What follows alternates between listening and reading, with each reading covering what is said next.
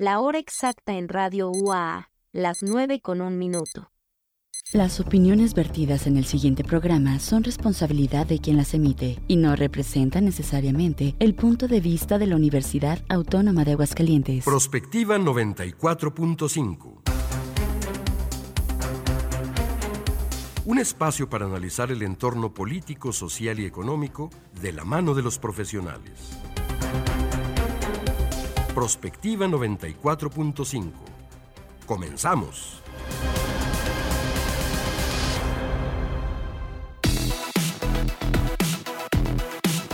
Hola, muy buenos días, bienvenidos a Prospectiva 94.5. Gracias por estarnos acompañando esta mañana de jueves, ya es 5 de octubre de este año 2023. Gracias a la gente que está en sintonía de Radio UAA quienes nos acompañan por la señal abierta de televisión universitaria y por supuesto en la transmisión en vivo en Facebook y en YouTube gracias a la gente que pues sigue todos los días la información que estamos compartiendo. Estamos muy contentas porque ha habido muy buena respuesta a este espacio. Ojalá que puedan seguir escuchándonos, viéndonos y que además pues si tienen ganas pues nos digan de qué temas quieren que eh, platiquemos a propósito con nuestros especialistas. El día de hoy, bueno, y, ahora sí que todo este mes eh, pues sirve para la reflexión del, eh, pues es una de las enfermedades más complejas, agresivas y que se está llevando la vida de muchas mujeres, no nada más en México y en Aguascalientes, sino en todo el mundo. Y pues vamos a platicar con expertas. El cáncer de mama es el tema. Y bueno, pues ojalá que sea bastante, pues sobre todo instructivo, que sepamos cómo, cómo es una experiencia de este tipo, cómo tenemos que cuidarnos, qué tenemos que hacer, qué tenemos o, o qué debemos evitar para pues caer en estas terribles estadísticas más que esto pues son casos no de mujeres que han pasado. Afortunadamente hoy lo pueden platicar pero muchas otras se quedan en el camino. Así que acompáñenos a lo largo de esta hora. Y bueno pues como todas las mañanas me da mucho gusto saludar a mi compañera en la conducción Mari Hernández. Cómo estás Mari buenos días. Hola Leti muy buen día. Pues como siempre muy contentos de compartir esta hora con el público del 94.5 de FM y también de UATV con un tema pues por demás interesante pero sobre todo pues que hace un llamado para que este mes eh, la mayoría o todas las mujeres podamos realizarnos alguna eh, medida preventiva, buscar que se haga la eh, mastografía o un ultrasonido mamario o cualquier otro estudio que pueda hablar de la prevención del cáncer de mama. Así es. Los invitamos para que nos acompañen. Las líneas están abiertas para mensajes de texto en WhatsApp 449-912-1588, 910-9260, la línea abierta. En Facebook nos pueden mandar sus mensajes. Agradecer a Checo Pacheco y a Juanita Salas que nos están apoyando aquí en los controles técnicos. Allá también, por supuesto, a la gente de UATV. Gracias por hacer posible este proyecto. Y bueno, si les parece, iniciamos. Nos vamos directamente con el resumen.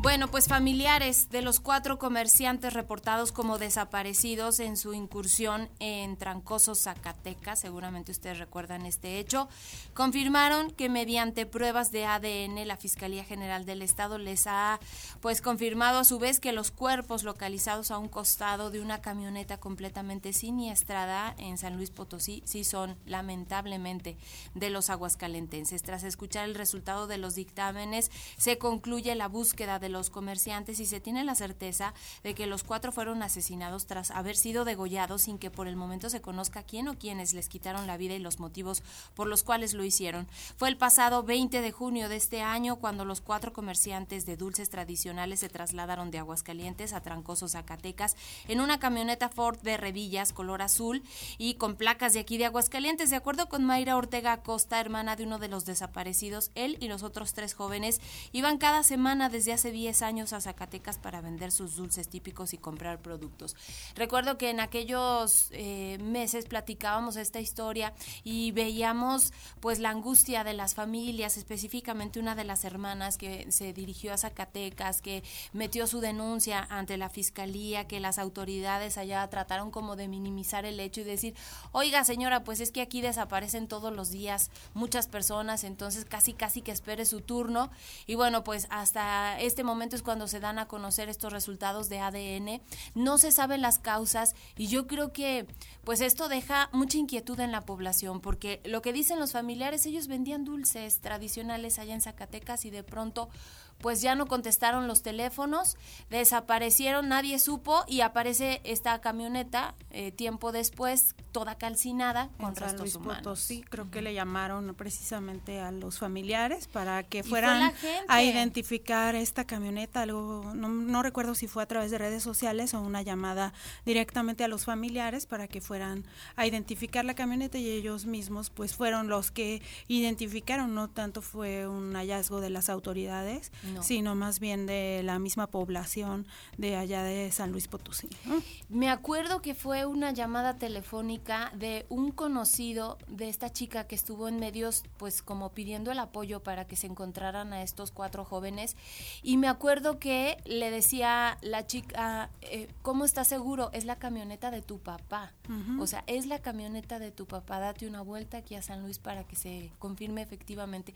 Y pues molesta mucho esto que está pasando porque, como dices, más que sean las autoridades las que estén dando la información, el seguimiento puntual de lo que está pasando, pues es la misma sociedad la que ya está pendiente de todos estos casos. Escuchaba yo hace unos días un reportaje que se hizo justo de los chicos de Lagos de Moreno, en donde pues los familiares cuando hay un desaparecido reportan directamente a algunos reporteros que saben que están muy comprometidos con la causa de las desapariciones forzadas y no reportan a la policía, o sea, son los mismos medios los que luego les piden pues que hagan su denuncia, que levanten su denuncia para que por lo menos quede registro de esto, pero en realidad no esperan una resolución ya de las autoridades. Exacto, qué triste, qué lamentable y bueno, pues hoy se confirma que efectivamente estos chicos fallecieron. No se saben las causas, esperemos que haya una investigación y conclusiones para que por lo menos los familiares sepan qué es lo que está pues pasando alrededor de su familia. Un estudiante de 14 años de edad de la Escuela Secundaria General número 1, Rubén Humberto Moreira Flores, ubicada en el municipio de Ramos Arizpe, Coahuila, agredió con un arma blanca a su maestra mientras impartía clase en las instalaciones. Los hechos fueron captados desde una de las cámaras de la escuela y posteriormente compartidos en redes sociales. La Secretaría de Educación de la entidad informó que la maestra fue trasladada a un hospital para recibir atención médica tras las heridas que sufrió, aunque estas son descartadas como graves o críticas por lo que su salud se encuentra fuera de peligro. Asimismo, indicó que la institución educativa se apegó al protocolo llamado al 911 para solicitar la presencia del Ministerio Público y de la Procuraduría para Niños, Niñas y Familia. Como medida preventiva, la escuela se verá obligada a reforzar el operativo Mochila y de prevención del delito para evitar que este suceso se repita. Y estábamos viendo también hoy en la mañana en el mismo diario en que se publicó esta nota que fue en el Universal, un video de otra chica de preparatoria que su compañero pues le hizo una llave china y la dejó inconsciente. Esto en el estado de Hidalgo, ¿no? O sea, estamos viendo cada vez también más imágenes de violencia dentro de las propias escuelas. Exacto, ¿y qué está pasando en las instituciones educativas? ¿Qué está pasando con nuestros jóvenes? Que así sin más ni más. En Twitter fue donde se publicó el video de este chico que ataca a la maestra, fue porque en la, eh, en la escuela pues tienen cámaras en todos los salones y entonces desde ahí se pues se publicó, se compartió en las redes sociales imágenes que uno dice qué está pasando en nuestro país. Temas de política, no he sostenido una plática con Marcelo Ebrar en ese sentido, pero tanto insisten que lo voy a tener que buscar. Así lo expresó el dirigente de Movimiento Ciudadano Dante Delgado, quien señaló que cualquier persona se puede registrar a la candidatura presidencial del partido siempre que cumpla con los requisitos aprobados por la coordinadora de Movimiento Ciudadano. Incluso dijo que ante la insistencia de los medios de incluir al ex canciller lo va a buscar para hablar sobre este tema. Escuchemos.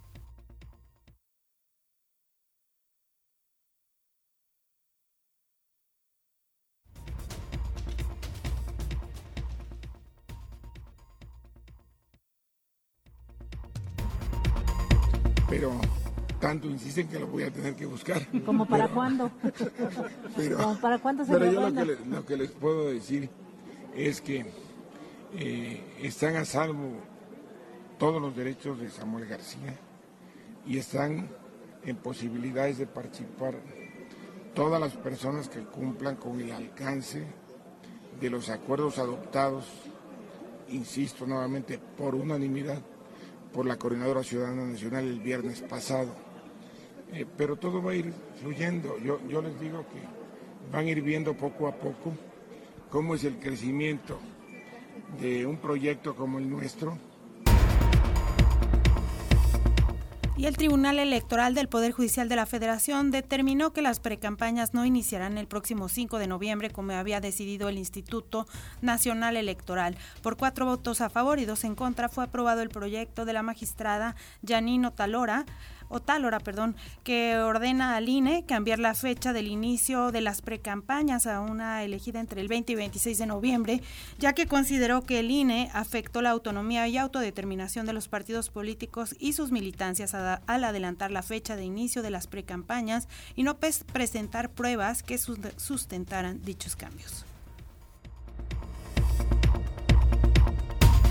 La secretaria de Gobernación, Luisa María Alcalde, compareció ante los diputados federales en la glosa del quinto informe del presidente de la República, Andrés Manuel López Obrador. En su mensaje cuestionó al Poder Judicial por la falta de imparcialidad. La secretaria acusó que tanto jueces como magistrados no están tomando decisiones con apego a principios jurídicos, sino a principios ideológicos, por lo que pidió hacer públicos sus excesos. Después de escucharla, la verdad es que a mí me gustaría que me invitara al México que usted describe. Y entonces no se llamaría México, seguramente se llamaría Pejelandia o algo así. La vida pública debe ser cada vez más pública. Que cuando se cometen excesos o cuando hay jueces o magistrados que no están actuando con la imparcialidad debida, debe de transparentarse y por eso, como ustedes saben, desde las conferencias mañaneras se ha establecido un espacio de cero impunidad, porque vemos, y sí vemos, tanto ministros como jueces y magistrados, que no están tomando decisiones con eh, apego a principios jurídicos, sino con apego a principios ideológicos y eso no puede eh, dejarse pasar. Fue la diputada del PRD, Edna Díaz, quien le contestó a la secretaria de Gobernación, asegurando que los morenistas viven en Pejelandia. Después de escucharla, la verdad es que a mí me gustaría que me invitara al México que usted describe.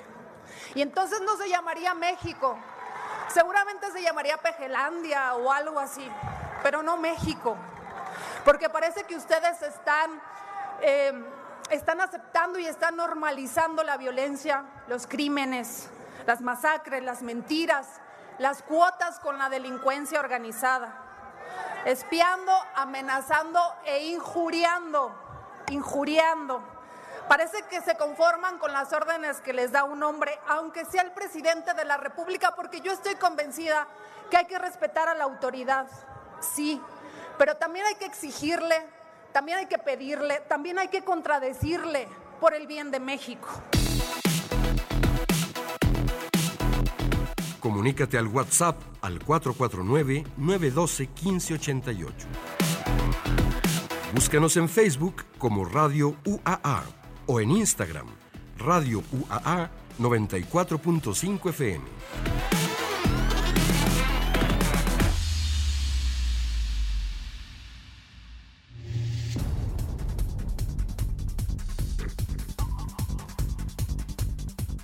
El cáncer de mama es la enfermedad que más le cuesta la vida a las mujeres en el mundo. Se estima que en México en el año 2020 murieron 7.821 mujeres por esta causa.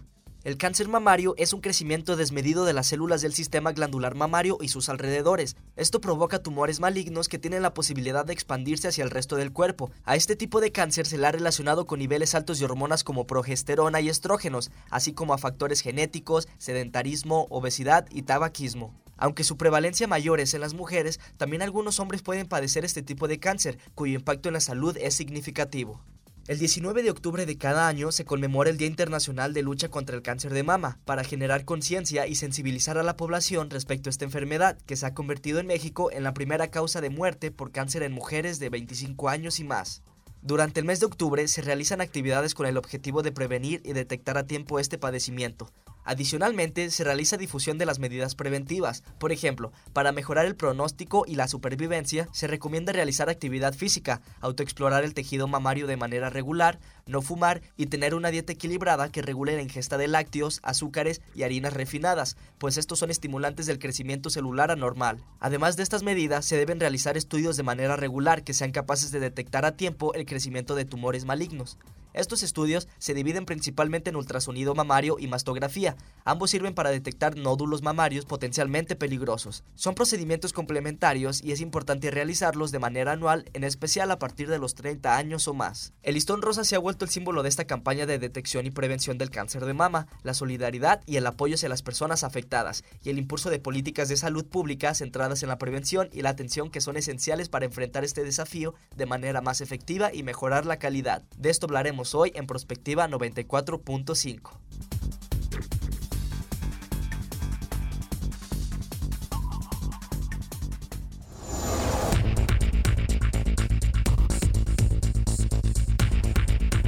las 9 de la mañana con 17 minutos. Agradecemos a, nuestros, a, nuestras expertas que vienen hoy a platicar sobre esto que ya escuchamos en la cápsula, la prevención, específicamente la prevención en contra de esta enfermedad que tiene pues a muchas mujeres luchando por su vida, a otras más que se quedaron en el camino.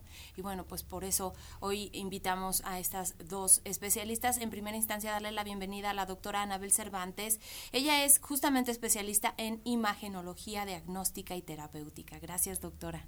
¿Qué tal? Buenos días. Muchas gracias por la invitación. Gracias. Y también está con nosotros la licenciada Ana Cecilia Vázquez García, sobreviviente de cáncer de mama y activista en la prevención precisamente de esta enfermedad.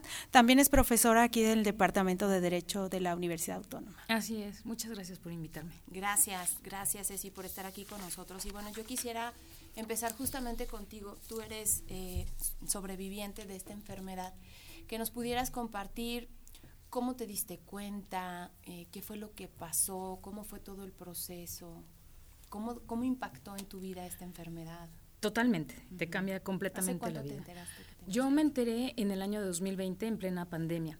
Mira, mm, en el año de 2019 eh, fui a hacerme una mastografía y me fui a hacer la mastografía por pura casualidad, porque como en el, en el servicio de, de salud solamente te pueden hacer la mastografía hasta los 35 años. Entonces yo dejé pasar el tiempo. Lo dejé pasar porque como a ti nunca te va a pasar esas cosas, pues no haces, eh, no, no pones atención en, esas, en esos puntos.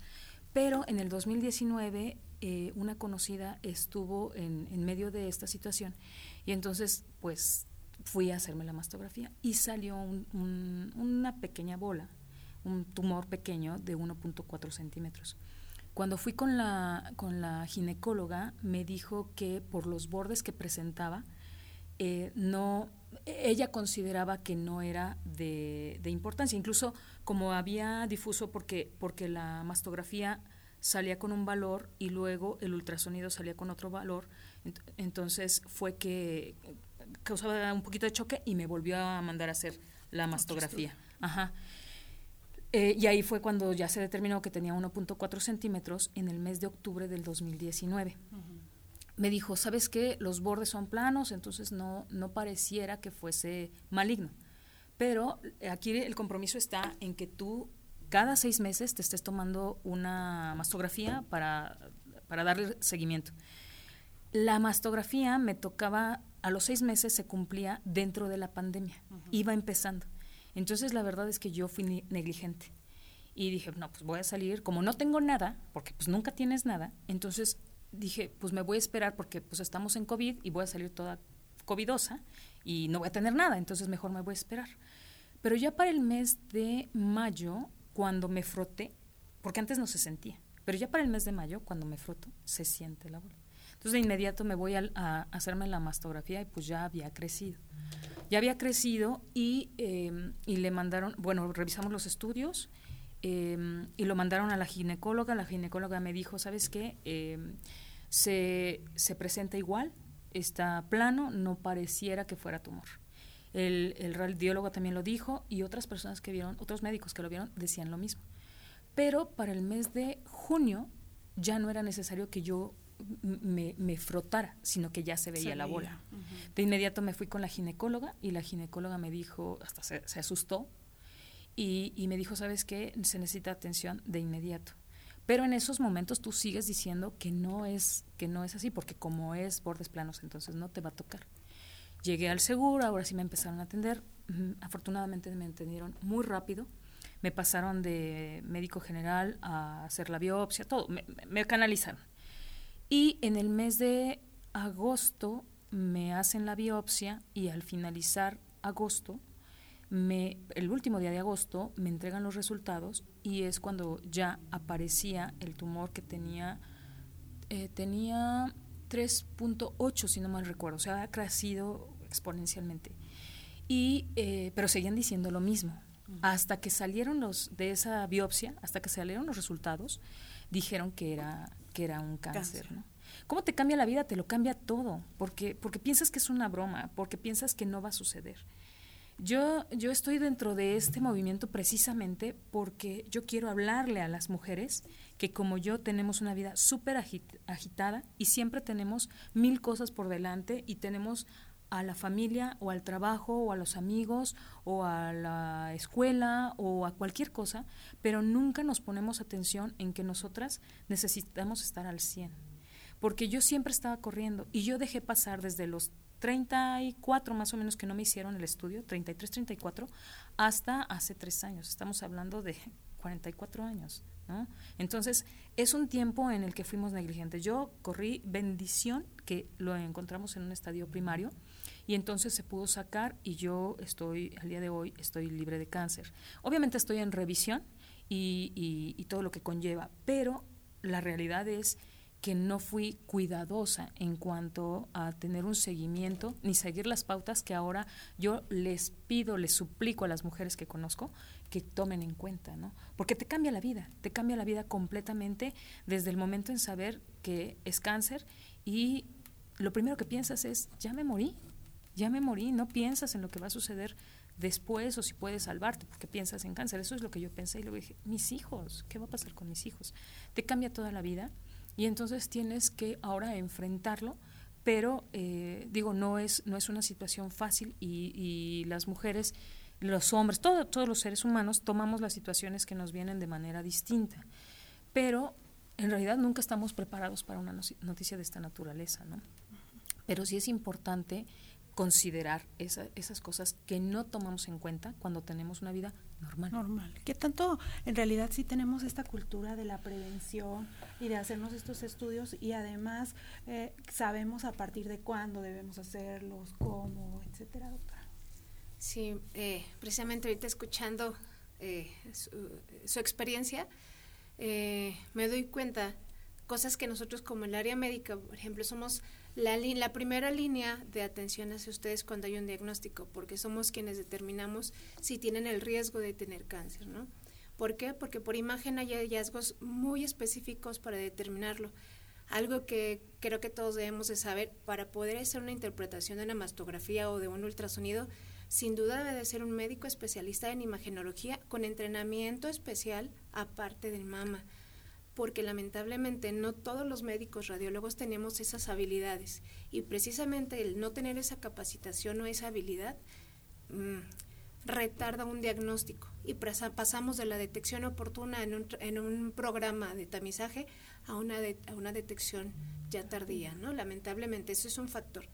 Eh, otro factor súper importante en la sociedad mexicana y yo creo que en toda Latinoamérica es no tenemos la cultura de la prevención en las universidades. Yo en mi universidad jamás recibí una plática de autocuidado femenino, jamás tuve una plática en la secundaria del, tema, jamás me hablaron de una autoexploración mamaria, de a partir de qué edad, por qué la importancia.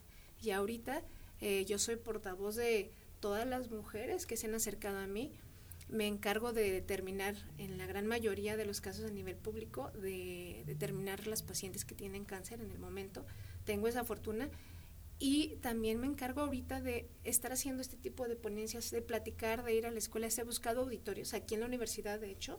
He tenido auditorio, he pedido auditorio para hablarles a las estudiantes desde la prepa. Hay que decirles que es normal la autoexploración, No nos va a curar y nos va a librar del cáncer, por supuesto que no, pero sí nos va a dar una idea de cómo debemos de hacerlo y de en el momento que tengamos una cosa rara fuera de lo habitual, hacer la intervención médica, no después, no esperarnos a los 40 para la mastografía. Ojo, la mastografía es exclusiva para mujeres mayores de 40 años. Antes de los 40 años no se debe de hacer una mastografía a expensas de que un médico especialista ginecólogo o un radiólogo entrenado sugiera por un hallazgo por ultrasonido o un hallazgo que el ginecólogo esté haciendo en una exploración clínica. ¿Y por qué no? Porque la, mastografía eh, nos ayuda eh, a determinar hallazgos eh, que son vistos por rayos X.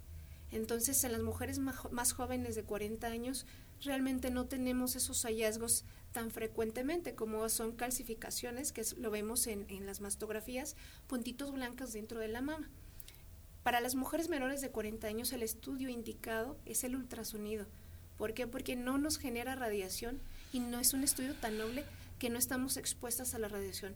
La mastografía utiliza una radiación muy mínima, sí, pero aún así no hay necesidad de exponerlas o exponernos a nosotros las mujeres en unos tiempos que no nos, no nos competen, ¿no?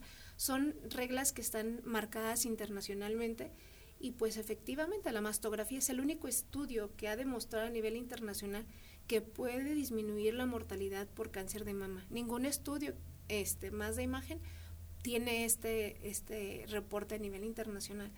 Entonces, el hablar desde la prepa, la universidad y seguir constantemente diciéndoles a las mujeres y a los hombres también que la autoexploración es normal desde los 20 años en adelante.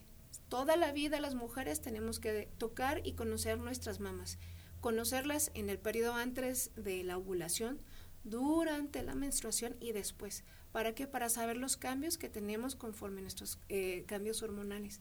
La mama, la glándula mamaria, cambia mucho su consistencia dependiendo del día del ciclo ovárico. Entonces, por eso es empezar a conocerlo, empezar a verlo, platicar, eh, si no es eh, a lo mejor quincenal, a lo mejor una vez al mes, hacer sesiones de capacitación, pláticas amenas y talleres de entrenamiento de unas exploraciones mamarias, autoexploraciones. Claro.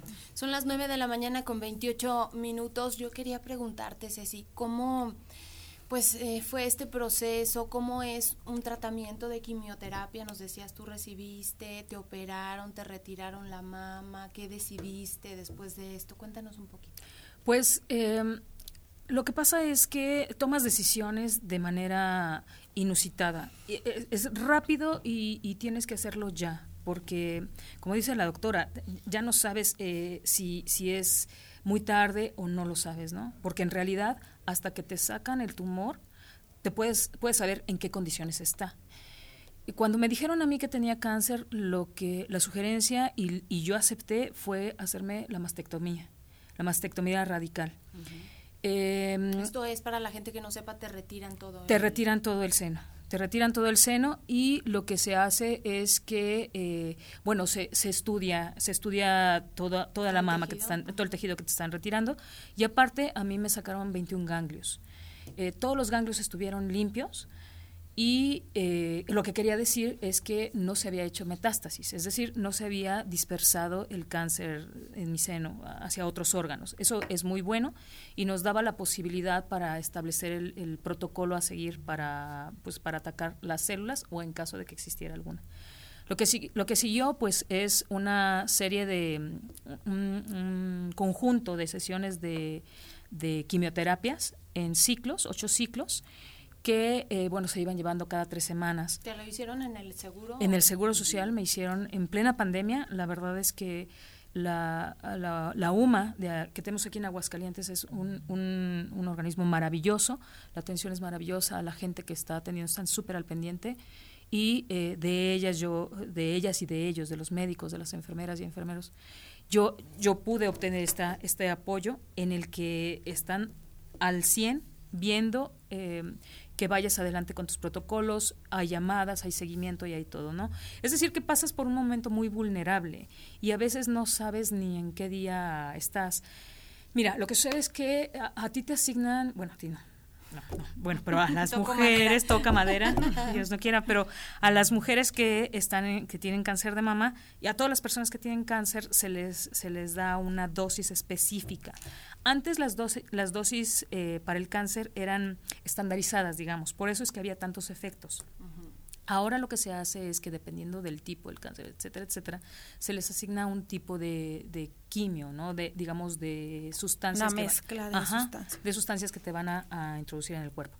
Entonces, se tiene que pedir con anticipación, porque son al día. Es decir, si tú no llegas por esa, por esa dosis, es una dosis desperdiciada porque ya no dura. Mm. Por eso es que las mujeres y hombres que hemos estado en esos tratamientos y que efectivamente hemos visto con, con preocupación que a veces no llegan los medicamentos completos, nos duele tanto que no llegue una persona a recibir su, sesión de quimio.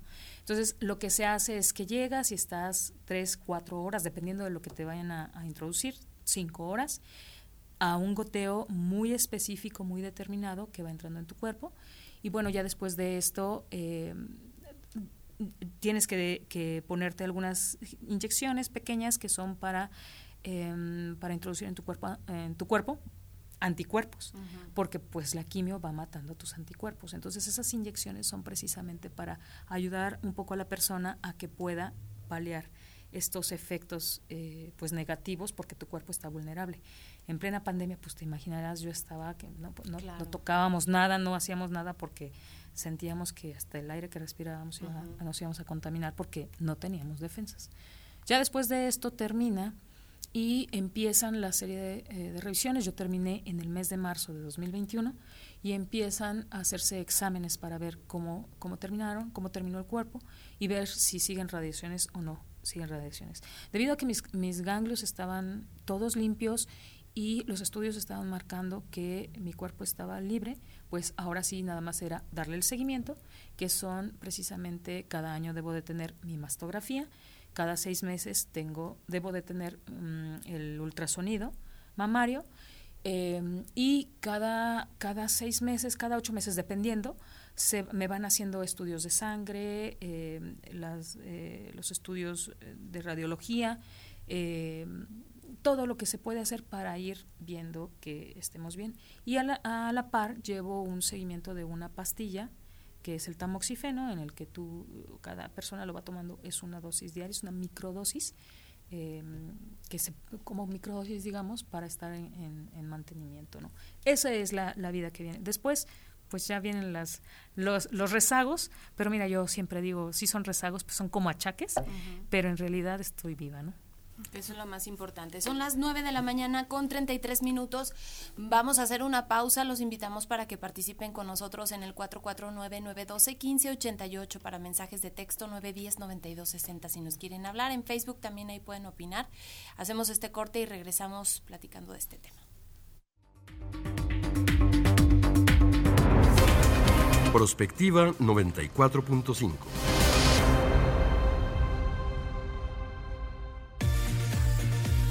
XHUAA, 94.5 MHz de frecuencia modulada. Estudios y oficinas en el edificio 14 de Ciudad Universitaria. Aguascalientes, México. Radio UAA, proyección de la voz universitaria. Otro México es posible. No es normal que nos acostumbremos a que todo cada vez esté peor. La inseguridad, falta de medicinas, de atención médica y de oportunidades para salir adelante. Por eso, en el PRD proponemos datos celulares gratuitos para jóvenes, que se les pague un sueldo a las y los abuelitos que cuidan a sus nietos, y tener el programa Medicinas y Médico en tu casa en todo el país. Todas estas propuestas son posibles. Otro México es posible. PRD. Dicen que se llama fentanilo, que no le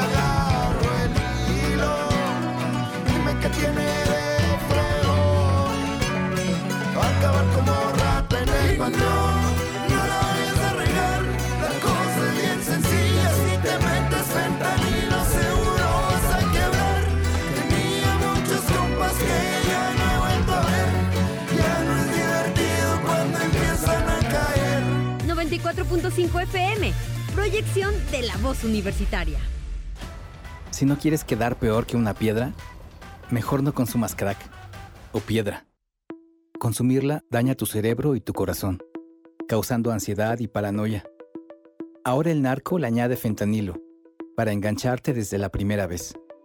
Y el fentanilo mata. No te arriesgues. Si necesitas ayuda, llama a la línea de la vida 800-911-2000. Secretaría de Gobernación, Gobierno de México. Prospectiva 94.5.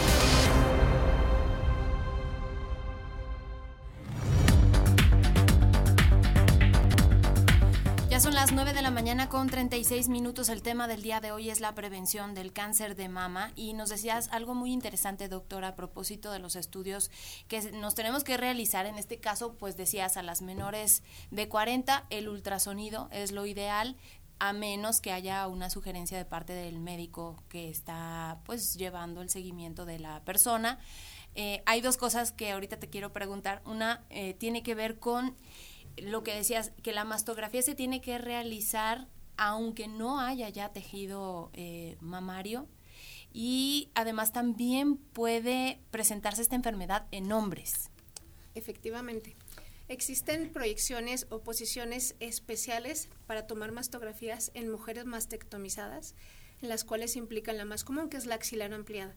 ¿Por qué? Porque tenemos que ver qué queda en la axila y sí o sí pasar ultrasonido, no hay más. ¿Por qué? Porque el ultrasonido nos va a ayudar a ver el músculo, ver el tejido, si quedó tejido residual y ver la axila, ¿no? Entonces, sí o sí van de la mano. En una clínica eh, con, de mama como tal, como es en el Hospital 3, eh, sin duda se hacen esos dos así, per se. Llego, estoy mastectomizada, no se pregunta, ese es, ese es el protocolo habitual. Si existiera algo raro que veamos nosotros los médicos, se piden otras proyecciones que son eh, un poco más específicas para ver, dependiendo lo que vayamos encontrando. ¿Y el tema de los hombres? De los hombres, efectivamente, estamos en aumento. Ya el cáncer de mama no es este, único para las mujeres. Los hombres actualmente están teniendo mucha ginecomastia. Todo esto es pues secundario a la obesidad, a los hábitos alimentarios, a los hábitos de ejercicios higiénicos, o sea, realmente estamos en una en una etapa de la vida del ser humano en el que no nos cuidamos, no prevenimos, comemos lo que sea, andamos a las carreras, no dormimos, nuestros alimentos son casi todos comida procesada. Es muy raro poder tener una alimentación eh, realmente con calma, con todo el plato de los, del buen comer, ¿no? Entonces todos estos factores inmiscuyen muchísimo y los hombres ya son también víctimas de cáncer de mama. ¿Qué tanto? O sea, ¿qué tanto porcentaje? ¿Y qué tanto también se dejó de diagnosticar el cáncer de mama y otros padecimientos durante la pandemia? Lamentablemente sí, nos pegó, todo se fue para la pandemia, que fue un golpe durísimo para la salud eh, me incluyo porque fui de las que estuve en la primera línea de COVID en el estado y fue sumamente difícil. Nos enfrentamos a no sabíamos qué y todo se fue para allá. Mucha gente perdió su consulta de oncología, sus seguimientos, precisamente por el, miedo. Pues si me salgo me voy a morir por COVID. Pero si no voy, mi medicamento de quimio fue una decisión, yo creo que sumamente importante. Y el regresar, eh, en cuanto terminó esa la etapa crítica de la pandemia, era de verdad era insuficiente la cantidad de médicos y el medicamento que había para todo el rezago de todo un año que había quedado, ¿no? Entonces pegó demasiado, demasiado en todos los niveles de salud. Oye, Ceci, platícanos un poco del tema psicológico, el impacto a la familia, porque decías, bueno, yo como paciente pues sí me cambió la vida, pero ¿qué implicó para toda tu familia, tus hijos? ¿Cómo sobrellevaron? ¿Se requiere atención psicológica, además de la médica? Eh, yo creo que sí se requiere, en este caso de la atención psicológica, pero en realidad tiene que ver con la, percepción de, la persona. En realidad sí tiene que ver con la forma de afrontar el conflicto de, cada una de las personas. Unas mujeres lo afrontamos de alguna manera, otras mujeres lo afrontamos de otra manera. Por ejemplo, en, casa, pues estábamos, estábamos solamente mis hijos y yo, ellos estaban en, para mí ha sido un, un, momento muy fuerte porque, bueno, como comentaron ustedes, yo soy maestra de la autónoma, pero en realidad yo decidí, yo decidí que no me iba a dejar caer porque tenía dos niños. Entonces, para mí era fundamental, fundamental estar al 100. Entonces, por mi forma de pensar, por mi forma de vida, yo dije, esta cosa, no, esta cosa no me lleva a mí, yo la llevo a ella y la voy a desechar. Entonces ese fue mi pensamiento desde el principio y lo que hice fue eh, racionalizarlo completamente y seguir mi vida. Es decir, tuve que, meterlo, yo no me metí en la vida del cáncer, sino que metí esta, esta, este demonio, lo metí en mi vida y, lo enfrentamos entre mis, mis, dos hijos, Andrea y Ian, los, lo enfrentamos entre los tres y lo, lo, llevamos a cabo. Es decir, yo les dije, hijos, eh, va a haber momentos en los que no voy a poder estar con ustedes y ustedes tienen que atenderse. Ellos se hicieron muy proactivos en la escuela, estuvieron en clases en, líneas, en línea y fueron muy responsables por esta situación. Es muy difícil, incluso tengo la foto del día en que platiqué con ellos para decirles tengo cáncer. Y ellos, la forma en que yo lo manejo, para ellos me dijeron para hacerme sentir bien, están muy chiquitos, tenían pues tenían 11, 10 y 13 años. Entonces, eh, muy, muy chiquitos. Entonces, ellos decían lo que yo les decía. Y, y, sí me dijeron, está bien, mami, pero me decía, Ian, pero es que este, esto, ¿qué va a pasar? Y le dije, a ver, hijo, tranquilo, si es difícil, lo vamos a enfrentar. Y los, los estuvieron tranquilos. Pero yo saqué una fotografía de ellos y tú alcanzas a ver el gesto de ellos, la angustia el, no saber qué es lo que iba a pasar y la mía también, ¿sabes? Entonces, eh, no sabes porque tú lo vas a enfrentar con todo, pero no sabes en qué condiciones. Lo que yo hice fue eh, darle adelante, hice mucho ejercicio que es, digamos, aquí lo que, lo que está diciendo la doctora es invaluable, porque a veces no nos fijamos que el hecho de alimentarnos bien, de tomar suficiente agua, hacer ejercicio y tener hábitos de vida saludables, eso hace que tu cuerpo te ayude y te responda. Yo estoy infinitamente agradecida con mi cuerpo, porque mi cuerpo eh, respondió maravillosamente. Incluso los médicos me decían, ¿qué estás haciendo? Primero, mentalmente no dejé que se metiera. Yo no daba espacio para que se metiera. Yo leí muchísimo, jugaba con mis hijos en plena pandemia, eh, no dejé de dar clase. Yo nada más dejaba de dar clase el día que estaba en la quimio. Dejaba actividades, y me iba a clase, mis alumnos, mis alumnos lo conocieron, lo supieron, ellos estaban en clase, eh, hacían sus actividades, me mandaban reportes ahí yo en el, con el, la manguerita, pero tomando el apunte, o sea, el reporte de, las, de los jefes que me decían que estaban haciendo, y yo seguía. Esos cinco días después de la quimio eran difíciles porque cuando yo me inyectaba las defensas, las inyecciones para subir las defensas, los anticuerpos, esos días, e incluso el médico me decía, es que no puede ser, pues yo te prometo que sí. Yo me inyectaba, o sea, yo el día de la quimio estaba bien, pero yo al día siguiente, porque tenía que ser al día siguiente, me inyectaba esos anticuerpos y mareos, vértigo, este, náuseas, malestar físico, emocional, o sea, era una cosa en el que yo tenía que de verdad escuchar, para mí no había oportunidad, porque yo dije, no le voy a dar oportunidad a este animal perdón, que, que, tome mi vida. No la va a tomar. Entonces yo escuchaba música, yo leía. Esos cinco días yo no podía hacer ejercicio. Pero en cuanto pasaba el quinto día, al sexto, del sexto hasta el día anterior a la quimio, que eran diez días, ejercicio. Y empecé a hacer ejercicio, ejercicio, ejercicio, ejercicio. Hacía entre 30 y 40 minutos de, de, cardio al día y todos los días leía y escuchaba música y me alimentaba y todo esto, ¿no? Y aparte con esto, con mis hijos, que, que fueron mi motor, porque yo les decía, a ver, este, este, es el plan y nos tenemos que adecuar, yo no puedo dejar de comer, aunque sea poco, pero no voy a dejar de comer, no dejé de comer nunca, no dejé de dormir, no dejé de tomar agua, es decir, era, era una pelea y eran mis hijos contra, y yo contra esta, esta situación. Eh, cuando yo les daba, llegaba de las quimios, les dejaba los alimentos a ellos, decía, hijos, ustedes terminen, terminen de, de la escuela, Ajá, se preparan y comen porque yo hoy no cuentan conmigo terminaban a las 3, calentaban su comida, se subían los dos a mi cuarto, se subían en mi cama grandota, se sentaban y decían, aquí está la comida, vamos a comer. No tengo, pero nada de ganas. No, pues lo siento, pero vas a comer porque tú dijiste que vas a comer, ¿no? Y entonces ahí veo la cara en la que, la cara de Andrea, de mi hija maravillosa, que tiene 15 años ahorita, y en sus ojitos en los que cambiaron esa perspectiva. Es decir, la forma en la que tú enfrentas esta situación, ¿no? No, no permites que, que, algo se, se, introduzca en tu vida. Pero para mí, para mí dicen, ay, qué maravilloso. No, es que es la forma de vivir la vida. O sea, cada quien lo tiene. algunas personas les funcionó eh, de otra manera y pues así fue y así lo sacaron adelante, ¿no? Este fue mi caso muy particular. ¿Y qué factores influyen en que una persona pueda llegar a padecer cáncer de mama? Ya nos decías algunos como la alimentación, los temas de vida saludable, pero también hay algunos otros antecedentes genéticos o en qué cosas debemos de fijarnos. Eh, sin duda el aspecto genético tiene que ver, pero eh, lamentablemente eh, solamente menos del 3% de, los, de las detecciones de cáncer de mama son asociadas a factores genéticos. O sea, hay factores que son modificables y no modificables. Los no modificables, pues somos mexicanas, somos latinoamericanas, somos mujeres eh, y nuestra genética. Esas no las vamos a modificar.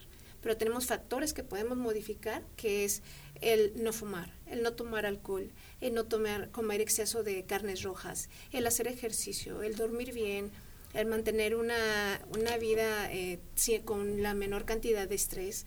Este, son situaciones que son, son factores que van a disminuir sin duda el riesgo de padecer cáncer de mama. Obviamente también un embarazo tardío también nos pone un factor de riesgo, se suma, ¿no? Es como una balanza si tienes una balanza equilibrada y es un granito que no va a ser significancia, pero si vas metiendo de granito en granito va a llegar el punto en que va a dominar, ¿no? Entonces, si tú dices, ¿qué prefieres? Echarle, quitarle granitos para tenerlo, aunque sea de poquitos, a que lo vayas a tener, pues definitivamente, pues yo creo que todas dijimos, decimos, pues, los quitamos, ¿no? No quiero tener eso de esos granitos pequeños que pueden condicionar que me vaya a poder dar el, cáncer de mama. Ahorita que comentaba Ceci a propósito de la atención muy buena que recibió en el Instituto Mexicano del Seguro Social y tú que estás ahí como encargada de esta área, eh, escucho yo de pronto casos de mujeres que dicen es que hay muchos casos, el servicio está rebasado, no hay medicamentos. ¿Cómo está en realidad el escenario para las mujeres aquí en Aguascalientes? En Aguascalientes, creo yo que estoy ahí adentro, que la intención que tenemos todos, me incluyo, es de solventar ese problema de salud. Estamos, estamos rebasados, sí, sí lo estamos, porque cada vez somos más las mujeres que tenemos esta... No me descarto, soy mujer, entonces tengo la posibilidad que en algún momento mi vida lo pueda tener, toco madera, pero puede pasar. Entonces, somos cada vez más mujeres en etapas eh, de, de edades que estamos en factor de riesgo la edad promedio en México es de 52 a 55 años. Entonces, nuestro eh, desarrollo en la, en la pirámide eh, poblacional, estamos envejeciendo. Entonces, sí somos cada vez más mujeres. El cáncer es una enfermedad que no ningún instituto de salud va a poder solventar esos medicamentos, son carísimos. Entonces, cualquier instituto de salud en cualquier parte del mundo jamás se va a dar abasto si todas las mujeres desarrolláramos esta enfermedad, ¿no?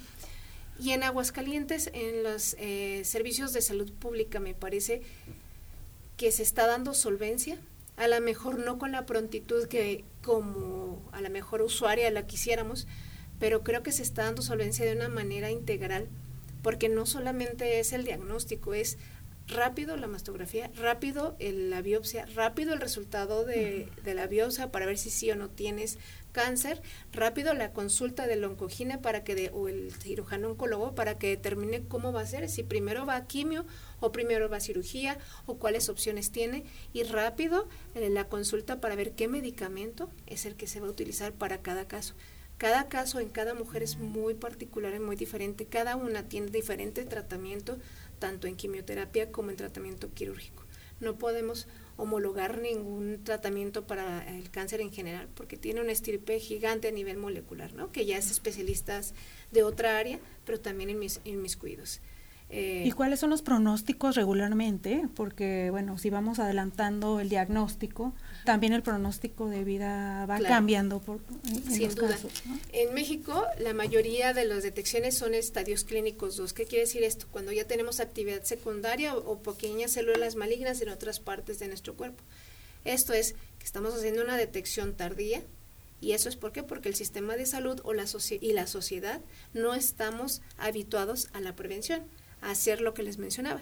Autoexploración constante, exámenes mamarios regulares en campañas, fomentar este tipo de conferencias como las de hoy, invitarnos constantemente el por qué sí lo que hace las sociedades civiles es ser invitar a las mujeres de toda índole, de toda el cáncer no determina edad, no, no, no discrimina por edades, por género, no discrimina tampoco por nivel socioeconómico, nada. Entonces a todas nos puede dar y si no nos, todas nos concientizamos de que desde, estamos desde los 19 años, 20, empezar a tocarnos y después de los 25 ir una vez al año a la exploración mamaria clínica en un hospital, en una unidad de medicina familiar, nunca vamos a poder disminuir lo que es la tasa de mortalidad. ¿Por qué? Porque vamos a hacer diagnósticos ya efectivamente, como te sucedió a ti, en, cuando ya tú la tocabas. Cuando ya la toca el paciente, ya estamos hablando en otro estadio clínico. Lo que nosotros como radiólogos tenemos que hacer es verlos cuando miden 5 milímetros. Y es ahí cuando podemos hacer la diferencia de un procedimiento y se va. Y que tanto se confunde a veces con los tumores benignos que muchas veces hay también en las mamás. Porque así le pasó a eh, creo que ahí a lo mejor se sumaron circunstancias desafortunadas que no estuvo en el momento adecuado la persona ideal que hizo el diagnóstico. No hubo un apego al, al tiempo en el seguimiento también como paciente. Eh, no hubo como que la orientación específica de cómo sí. Y hay, eh, como hay diferentes ideas de personas, por ejemplo, que mencionábamos ahorita, alguien cree que la mastografía debe de ser desde los 30, eh, alguien cree que la mastografía es solamente para mujeres después de 50, alguien cree que por la masto le va a dar cáncer. Toda esta confusión que existe en la sociedad ah, nos asusta como mujeres y hace que pasen este tipo de cosas, que posterguemos el diagnóstico eh, preciso y oportuno porque no queremos ir, porque ya vimos y escuchamos muchas cosas de diferentes lados y justo cuando estamos a punto de llegar al lugar correcto nos da el, medio, el miedo de ir, porque ya escuchamos, ya hicimos otras formas, otras cosas, y ya nos dijeron que no, o ya nos dijeron de una manera incorrecta. Entonces, sin duda, lo, ¿cómo lo podemos disminuir? Haciendo este tipo de entrevistas. ¿Con quién? Con personas específicamente capacitadas para ello, que manejen el tema, que, que estén a apertura de, de, mm, informar a cualquier persona que, le acerque, que se acerque con, con ellas en el ámbito de salud, para que no haya confusiones. Mm, y no haya engaños en la información. Yo sé que nadie lo hace con el afán de a lo mejor confundir o causar daño, pero sí pasa. Confunde y posterga la atención a, las mujeres. Es cierto. Y bueno, decías antes de empezar el programa algo que me gustó mucho, que quisiera que compartieras con nuestro auditorio ya casi para cerrar. Tú decidiste, eh, bueno, te extirparon el seno y tú decidiste dejarlo tal cual, por qué circunstancia y cómo empiezan estos trabajos a través del listón rosa y la asociación para dar estas pláticas? ¿Cómo se puede acercar la gente con ustedes, Ceci? Bueno, eh, yo, yo decidí eh, hacerme la, la mastectomía precisamente porque yo no quería dejar ningún, ningún eh, oportunidad a que el, que el cáncer se, se extendiera. después, cuando me dijeron que podía hacer la, podía yo tomar la cirugía reconstructiva, yo decidí que no. Eso es también muy personal, muy, muy personal. Em, yo decidí que parte de mi cuerpo, o yo así lo visualicé, que parte de mi cuerpo estaba asumiendo o estaba entregándose, sacrificándose por este, eh, porque yo estuviera sana. Entonces, para mí fue en mi mente, en mi mente netamente, es, no podía yo reemplazar a ese soldado, digamos, que salió a, a, librar una batalla, a defender mi vida, ¿no? Entonces no, no quise reemplazarlo. Eh, me han dicho, esto es temporal, seguramente después querrás, seguramente, no lo sé, pero en ese momento estaba yo en un proceso emocional, mental, para eh, tratar de reconstruir no solamente mi físico, mi estado anímico, sino mi vida completamente a partir de ello.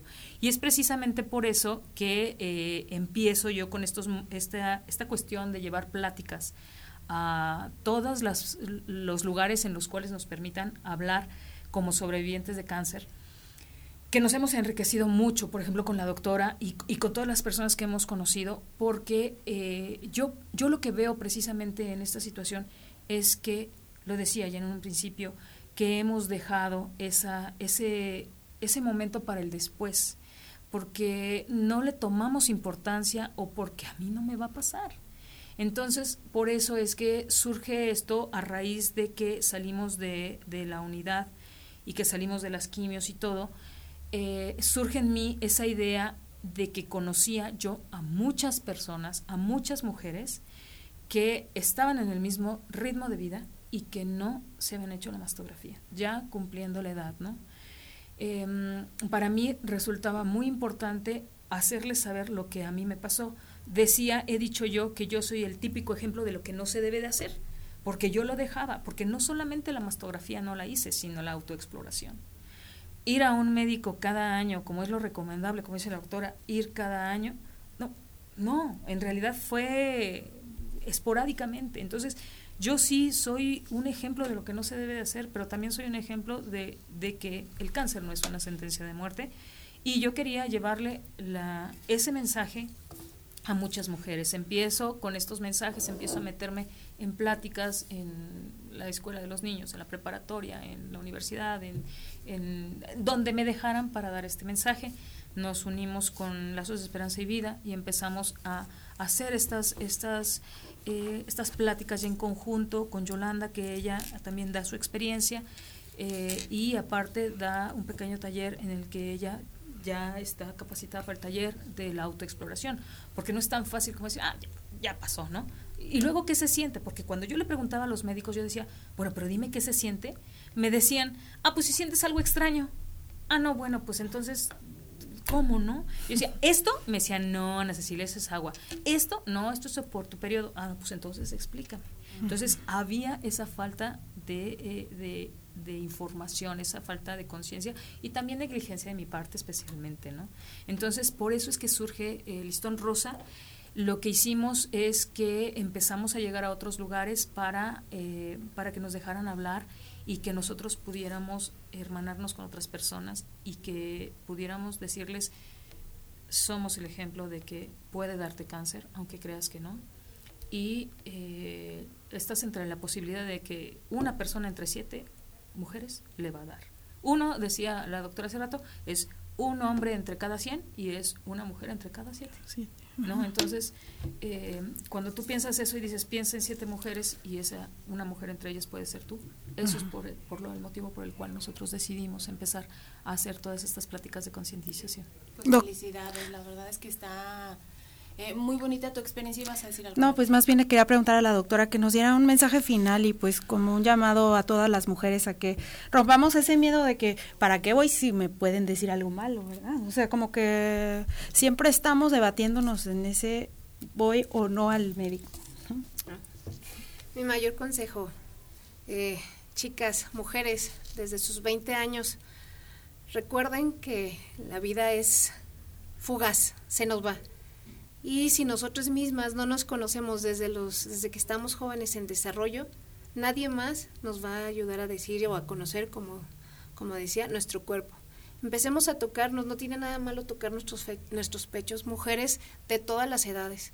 No pasa nada, hay que tocarnos, hay que saber tres veces, las veces que sean necesarias, antes, durante y después del periodo. La autoexploración es sumamente importante. No nos va a quitar si vamos a desarrollar el riesgo de cáncer, no, pero sí nos va a ayudar a darnos cuenta si tenemos algo y que es el momento exacto de ir al médico.